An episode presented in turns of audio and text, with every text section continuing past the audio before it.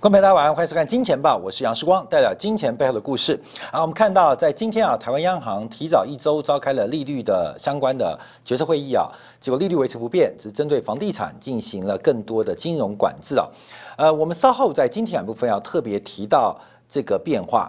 新市场这次由拉丁美洲开始发动，针对美联储的货币政策这种流动性大举的释放，配合美元的巨贬，使得全球新市场出现了股、房、汇、债全面的资产价格泡沫，而这种价格泡沫，新市场又完全没有任何的政治能力、政策能力来应对。以包括了新市场货币为例啊，这个新市场货币在十月初美国总统选举之后出现大幅升值，从巴西、俄罗斯、土耳其一反今年上半年持续贬值的颓势。在过去一个月出现大幅度的一个转强，由贬转升了，甚至要把上半年甚至前三季的贬势扭转过来，变成一个升值的发展。那这个升值发展啊，变得很困惑，因为大量的资金的涌入、热钱的这个进入新市场，使得股市、房市甚至债市价格都喷出。那各国央行或财政当局看到了，却无法面对。你说升息吗？来抑制泡沫，来预防泡沫。可是，一旦升息，又使得货币进一步的出现升值的压力。那升值的压力又进一步的会让升值预期，使得更多的新市场的热钱涌进。所以，这变成一个泡沫化的过程。我们回顾美国过去这些年来。在全球的这个市场一体化过程当中，不断利用美元的贬值跟升值来转移美国内部的问题，不管是经济发展不佳，还是债务存量走高的压力，透过美元的升贬值来收割全球的财富。那这一次再度发生，再度发生，那我们就要关注啊，尤其是美国十年期国债。也就是我们一般讲的无风险利率，在上礼拜五突破了零点九五的关键这个价位，来到了零点九八，包括了二十年期、三十年期的国债殖利率同步走升。可是这一次很特别的，过去几次十年期国债升破零点九五，美联储都会做出一些意思表示或是政策的干预，要压住美国的融资利率，不让它过度的攀升。可这一次，美年期美国的十年期国债的一个攀升，却没有见到美联储的动作。呃，美国白宫换届了，国会办届换届了，可是美联储没有换届。那似乎在过去半年，美国已经调整好自己的脚步，正在准备放手，让美国的无风险利率甚至美元的价格出现转变。所以这个巧合，我们就要特别关注。我们之前做过，美元指数持续贬值。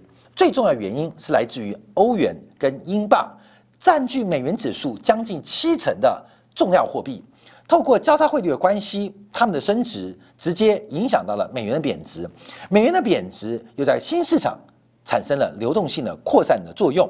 可这个转折点要回来看英镑跟欧元的态度，在上个礼拜，这个英国脱欧的谈判一度出现了谈判破裂。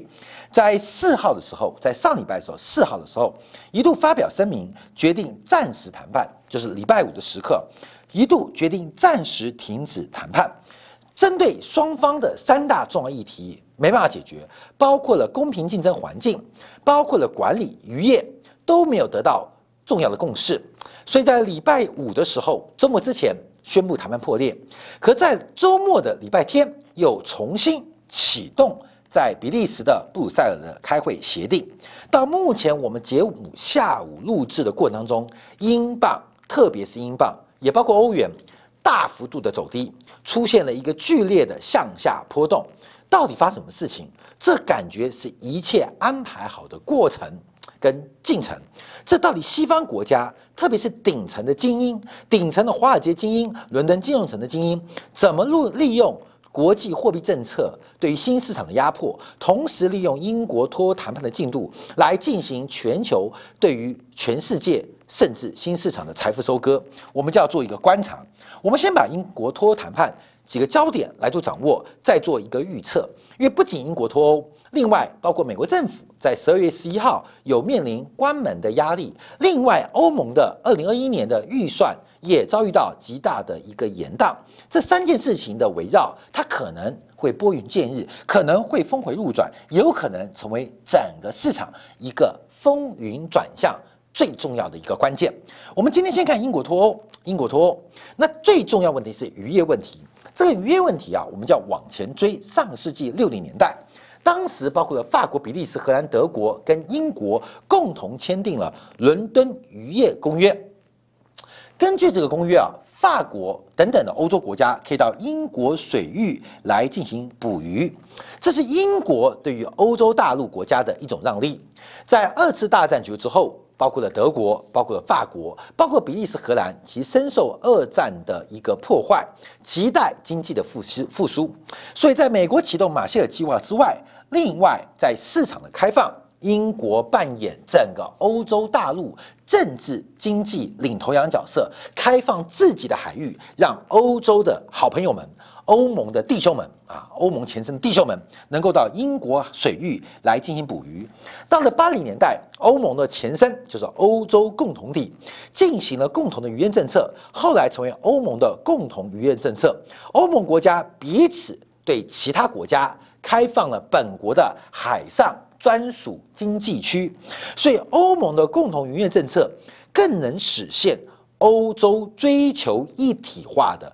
重大里程碑，因为渔业不单纯是水下的商业利益，更代表是水面上的政治跟疆界的划分，能够共同开放，甚至共同交换，这是欧洲一体化一个很重要的里程碑。那其中法国是最为受利的，法国是最受利的。根据资料显示啊。法国每年捕捞的海产品当中，有三分之一来自于英国的专属经济海域，而英国在整个欧洲的经济海域的捕捞，跟其他欧洲国家在英国的专属经济海域捕捞是一个非常不对等的变化。我们从这个资料可以看到，欧盟国家在英国的捕捞量每年高达七十六万吨，那英国在欧盟水域捕捞量。只有九万吨，这是一个非常不对等的英国让利的过程跟当中啊，过程当中，这是在二零一一年到二零一五年的平均年度的一个报告。那现在在英国脱欧之后，这个从一九六零年代开始的英国这个伦敦渔业公约，当然就致使废除，致使废除，这代表欧洲一体化正式终结。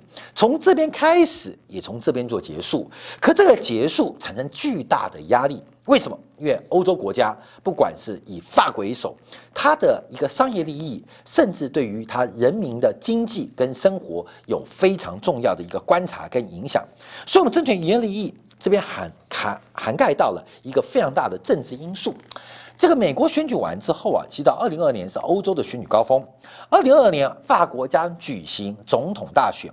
目前的总统马克宏最大的挑战者是极右派的政党，也就是国民联盟的国民联盟党啊。这个马林勒彭啊，马林勒彭他已经宣布要正式参选。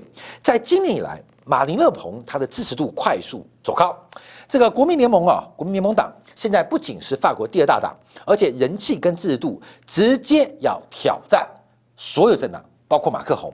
所以在二零二二年选举当中，马克宏有选票的考量。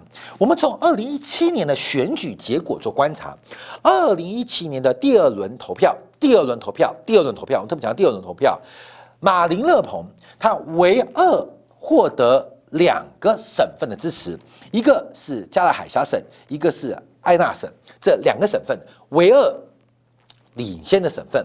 那这个加纳海纳省、加纳海峡省啊，它刚刚好，它重要是法国渔业的基础跟基地，所以如何能够指导黄龙挑战马林勒鹏的选票？这是马克宏最重要的动作，因为第一轮差距不大，到了第二轮，马克宏是有百分之六十六对百分之三十四的比例，极为悬殊的差距，超过一千万票，呃，碾压式的赢了马林勒鹏，因为马林勒鹏他的这个政治诉求比较极端，但马林勒鹏不管再怎么极端，他有两个根据地，就在整个法国的北部，而这两个省份特别是加勒海峡省，它是整个法国的渔业基地，所以这一次英国脱欧谈判，英国收回它专属经济海域的捕鱼权，会对于法国马林勒蓬的选区有非常重要的影响。所以马克宏在这一次，他在代表欧盟势力各方式当中，他有非常特别的表达。假如在这个专属经济区的捕鱼权损失了法国原有自一九六零年英国开放海域伦敦渔业公约的利益，他将会拒绝接受。这是一个政治的考量，这是一个选票的考量，这是二零二二年马克宏能不能继续执政的重要考量。所以有了选举，有了选票，有了热旗帜，让英国脱欧本来就已经非常复杂的谈判，更卡住了一个马克宏自身政党他的选举的利益。啊，这个利益就复杂了啊！它不单纯商业利益，不单纯是国家国家利益，不单表示英国，不仅代表英国跟欧洲大陆未来的关系，它更攸关马克宏的政治生命。各位，你知道吗？所以这个谈判在渔业权当中，可能基本上英国必须做出更多的让步，更多的让步。那这个让步就很奇怪了。一九六零年，英国在二战的背景。扮演在美国背后治当中，成为整个欧洲复兴的精神堡垒。不管是外交，不管是军事，不管是政治，不管是国际贸易，不管是工业生产，它都是领头羊。所以当时他是老大，老大要有做老大样子，而不能耍老大啊。所以在那个背景，英国开放了它专属经济权。隔了六十年，英国已经不是欧洲的老大，不管在政治。不管在外交，不管在军事，不管在贸易，不管在工业生产，甚至金融地位，很多地位可能是第一，就算是第一也摇摇欲坠。所以英国这时候还要让利，英国的国民不能接受，英国的渔民更不能接受。所以这件事情，光是这个鱼群谈判，就使得欧盟跟英国谈判产生了非常大的起见，并不是七十六万吨的渔获值多少钱。是七十多万吨的渔获背后的选票，我们你懂吗？不是钞票，不是钞票有多少？哎，七十六万吨，哎呀，这个现印钞机印印就有了嘛。七十多万吨有多少嘛？一吨一万块美金，那七十六亿美的小事嘛。欧洲跟英国，英国对欧洲，怎么会只有七十六亿美元的这个呃利益关系呢？可重点不是钞票能解决，它是选票，它是选票。它是选票，一旦卡到选票问题，它不能用钞票来交换。所以英国脱欧，光是选票，各个政府，不管是中央政府到地方政府，光是这个选票，它中间的纠葛，它中间的利益就非常大。所以，我们跟大家花一点时间来分析英国脱欧谈判。其实卡到的不是利益问题，还卡到了政治，还有选举，更重要的是地方选票版图的变迁。好，那我们来看一下英镑，因为过去这段时间，从今年三月二十号，美元从一百零三一路贬到九十一的过程当中，其实它贬代表别人升，那升值最多的一个是欧元，一个是英镑，且英镑的升值幅度更大过欧元区。我们看到英国脱的过程当中啊，包括二零一六年英国。脱空头，包括二零一八年英国签署了过渡协议，包括了今年一月份英国退出欧盟。每一次英国脱欧都给英镑带来非常沉重的打击，非常沉重打击，贬值啊，贬值啊。可是过去半年，大家对于英国脱欧谈判市场有不同的期待跟预见。哎，不排除不脱欧了啊，甚至有那种百分之一的几率。而另外认为英国脱欧谈判，哎呀，就是嘴巴吵吵，这个政客之间的一些政治利益跟选举口号，在背后包括了资本家，包括了各种商业团体，包括了非商业团体的利益当中，可能就演一出戏。所以在英国谈判过程当中，明明只有倒数六个月，可英镑的价格不仅没有贬值，而且。超过了一月三十一号，英国正式退出欧盟的价位创高啊，创高，这是个非常特别的时间点。可为什么今天礼拜一成为英镑的黑色星期一？因为大家发现，英国脱欧虽然已经退出欧盟，可是英国在商业利益、在外交、在人员的移动这个谈判，一直到今年年底，也就是这个月月底要进行最终的一个确定。所以。二零二零年一月三十一号，英国正式退出欧盟，向一对情侣订婚啊，已经有时，但还无名，还没登记。正式登记啊，基本正式登记是今年年底。可发现这个中间的问题，好像比想象中来的。多更多，所以英镑今天大幅的走低，在我们路演同时，英镑也大幅的拉回，连袂的也拖累欧元的走低。它到底是一个谈判遇到困难的短期拉回，还是整个英镑跟欧元到此反弹或回升的结束？那讲的英镑欧元反弹结束或回升结束，那他们的走贬代表美元它蓄势待发。从我一开始破题。这一波热钱疯狂的从美国外溢，而美国努力的压低无风险利率，就是国债利率的资金水位跟利率水平。可是，在礼拜五的突破，在上礼拜，呃，摇摇欲坠的零点九五防线，美联储没有更多动作，不管利率决策会议还是委员们的代表，只做了一些原来旧承诺的重复跟再次的说明，并没有更新的动作。所以，诶，这个巧合就很妙。其实更大的利益，并不是英国的商业团体，或者欧盟、德国、法国、比利时他们商业利益，更大的顶层的利益。这个顶层利益没有国界，只有阶级。这是世界的百分之一，对世界百分之九十九，不分美国或美国以外，也不分新兴市场或工业国家，它是顶层的百分之一。这顶层百分之一有李嘉诚啊，观众朋友可能也有。呃，中国银行这是顶层的百分之一，也有马云，它并不没有分阶级，没没有分国籍，也没有分你的肤色，它就是百分之一对百分之九十九的战争。所以，我们看到这个转变变得非常非常重要。英镑的表现，乃至于欧元的表现，到底未来一周到年底会如何？那美元一旦反弹，整个新兴市场货币，整个新兴市场热络的表现，整个市市新市场的热钱来自于热钱，反映在汇率。美元一反弹，那汇率就贬值，汇率贬值，热情行情就结束，热情行情结束，泡沫就可能破灭，留下来的满地鸡毛，看到没有？怎么做收拾？这就是我们要观察的。好，那我们看最新新闻啊，到了十月四号，上礼拜五破灭，到了十月六号重新启动谈判。那这次启动谈判主要的原因是英国可能会出现。重大的让步，所以政治漫画家就丢出个新闻啊，英国啊跟英国会很嗨，那欧洲人就很好笑，他把自己的手锯断，在英国在渔权英国海域的渔获权，英国可能做出重大主权的让步，但目前为止。呃，这个邦江省呢，基本上他非常害怕，所以他们英国政府是否认啊，没有没有没有没有，我们外交谈判啊都是对的啊，而且对英国有利的，可是不愿意承认英国可能出现重大让步，为什么？因为整个脱欧的进展对于英国压力是非常大的。我们再回去看啊，这个过程啊，其实英国首次加入欧洲经济共同体啊，这个 EEC 是在一九六年代，那当时啊出现一个非常奇葩的人物，就是法国总统戴高乐。这个法国能够复国啊，基本上啊，敦刻尔克的大撤退，法国人就跑英国寄人篱下，甚至美军的帮助也非常非常大。可是法国从国际外交跟地缘政来讲，应该感谢英美国，可法国人并不感谢，因为美国人、英国人基本上对于法国包括了妇女的残害。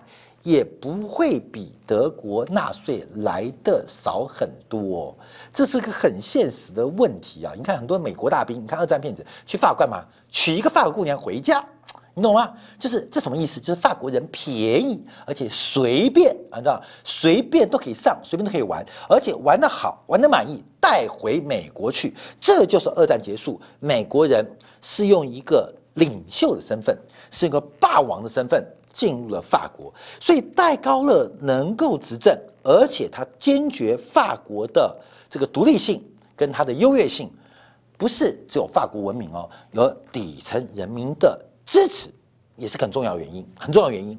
好，这个我们看到，所以那时候法国戴高乐竟然否决，你知道吗？哼哼。你们法国能够复国，不是我们英国、美国帮的忙吗？好，到了一九七三年啊，英国首相希斯啊重新启动欧洲共同体的谈判，让英国成为欧盟的共同体啊，欧洲的共同会员国。因为那时候戴高乐已经接近下台了。到了一九七五年，英国首相威尔逊举行了沟通，也是举公投，就是入欧谈判，决定英国继续留在欧洲共同体。好，中天啊，我们看的关系图就大乱啊，就开始大乱。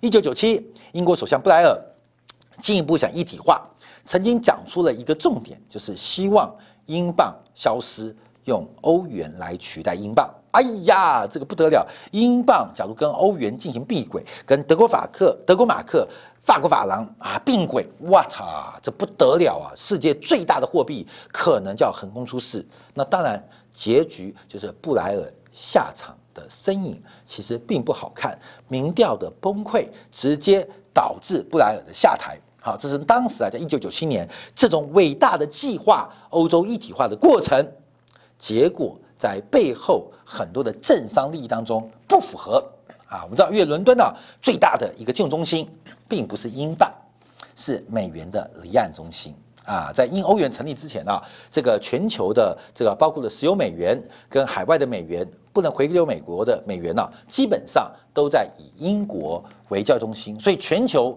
美元利率的地价叫 LIBOR 啊，大家都知道 LIBOR，现在 LIBOR 要取消掉，那为什么叫 LIBOR？连美国人定价都要开 LIBOR。因为英国是全世界的美元中心，结果那个长得很帅的布莱尔傻了，说要把英镑呃取消，要并入欧元，那美元怎么办啊？那这个后面还好活着，还好活着啊，基本上也没被暗杀，就乖乖的下台，乖乖下台。到了这个世纪初啊，就开始变了。包括那个卡麦伦呐，卡梅伦呐，首次就要提及脱欧公投啊。卡麦伦提脱欧公投，本来也是为了选举嘛，因为这些集团呢，英国人离了婚的啦，家庭破裂的啦，失业的啦，不拉不拉的，你懂吗？这个走路踩到狗屎的啦，啊，因为那时候不能反中啊，因为那时候中国还不够强大，那是什么原因？为什么会踩到狗屎？都是欧洲人害的。为什么我会便秘？都是欧洲人害的。为什么会离婚？都是欧洲人害的。为什么我会失业？都是欧洲害的。所以当时啊，整个欧洲的英国的民粹就是我们要脱欧，英国被欧洲所拖累的啊。关美假如回到这个二十年前，中国发展快一点，英国不会脱欧，英国会反中啊？为什么？因为呃，踩到狗屎，中国人害的；大便马桶不通，中国人害的。国民，你懂意思吗？明确就在操作，大家不爽了找个出发点。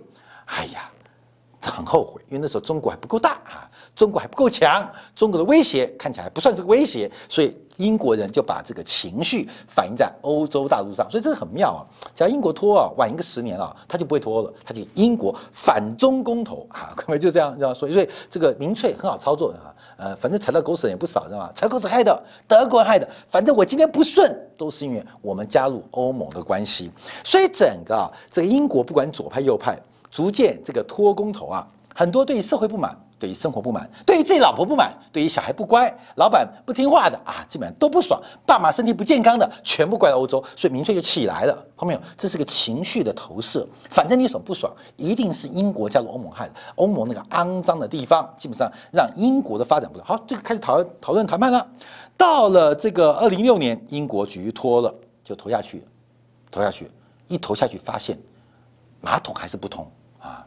路上的狗屎很多，老婆也没有回去转移，小孩的考试成绩一样烂，爸爸的身体健康越来越差，也没因为拖变好啊，关没有？所以哎，英国人开始觉得好像拖不对啊。可是这个公投的法律是一个国家最高的民意的基础，那怎么办呢？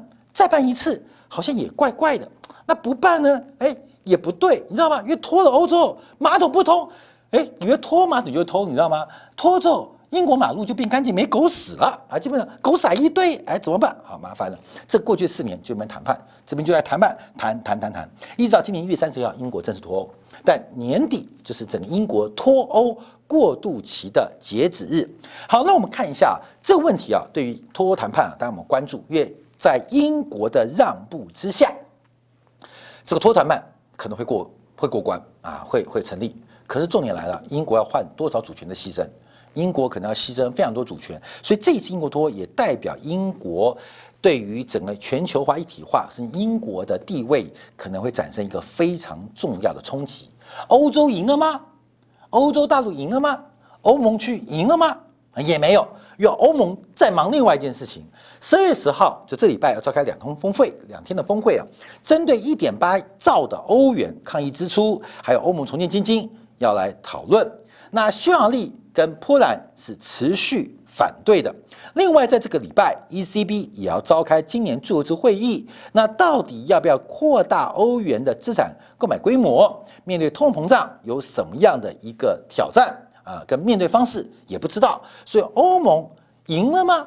欧盟赢了英国。但不见得能够赢得全世界，所以欧洲的问题目前要观察，因为欧元区现在碰到另外一个问题啊。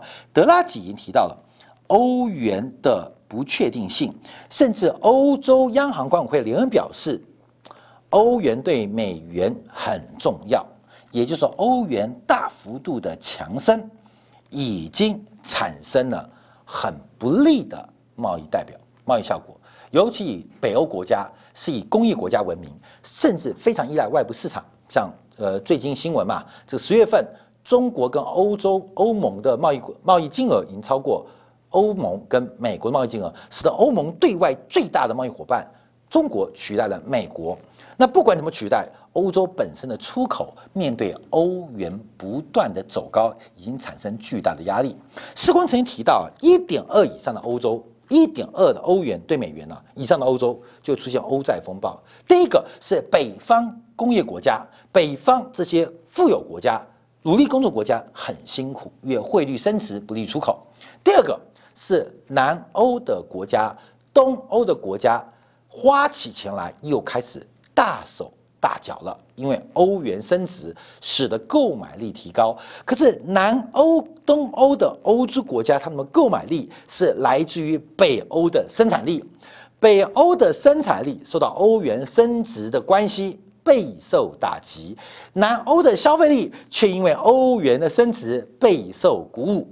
那到底欧元升贬值？所以我们看欧元，欧洲管委会也表达对于欧元对美元汇价的一个关心。跟担心，好，这是目前我们要做一个观察跟掌握的，所有事情都挤在十二月份，这十二月份就很妙，到底美国国债要不要突破？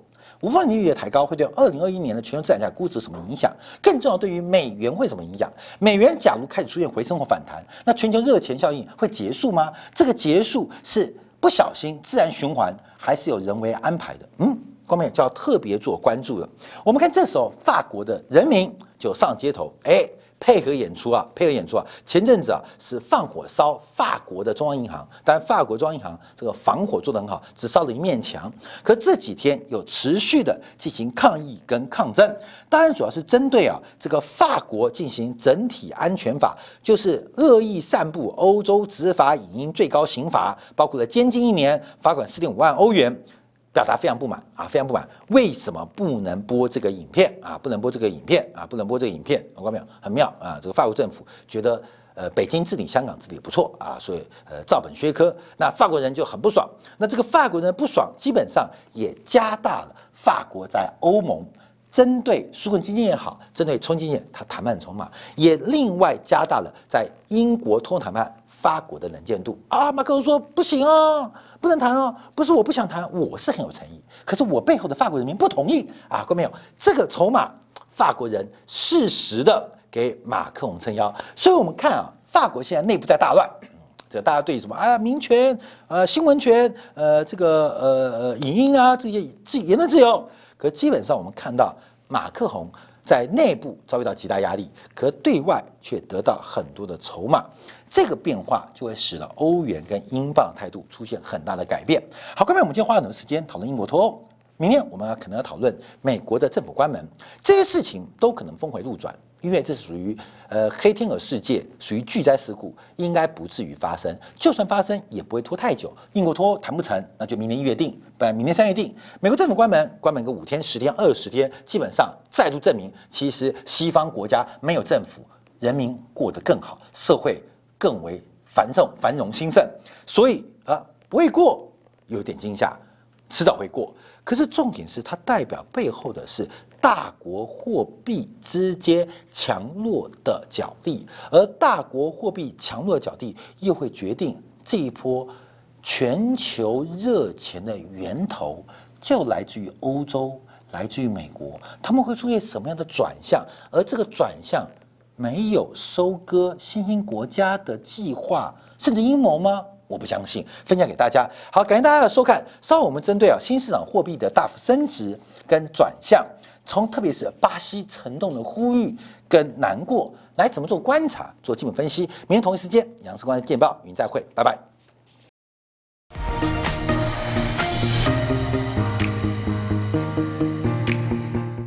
假如喜欢以上影片，记得订阅、点赞、开铃铛，已经关注我哦。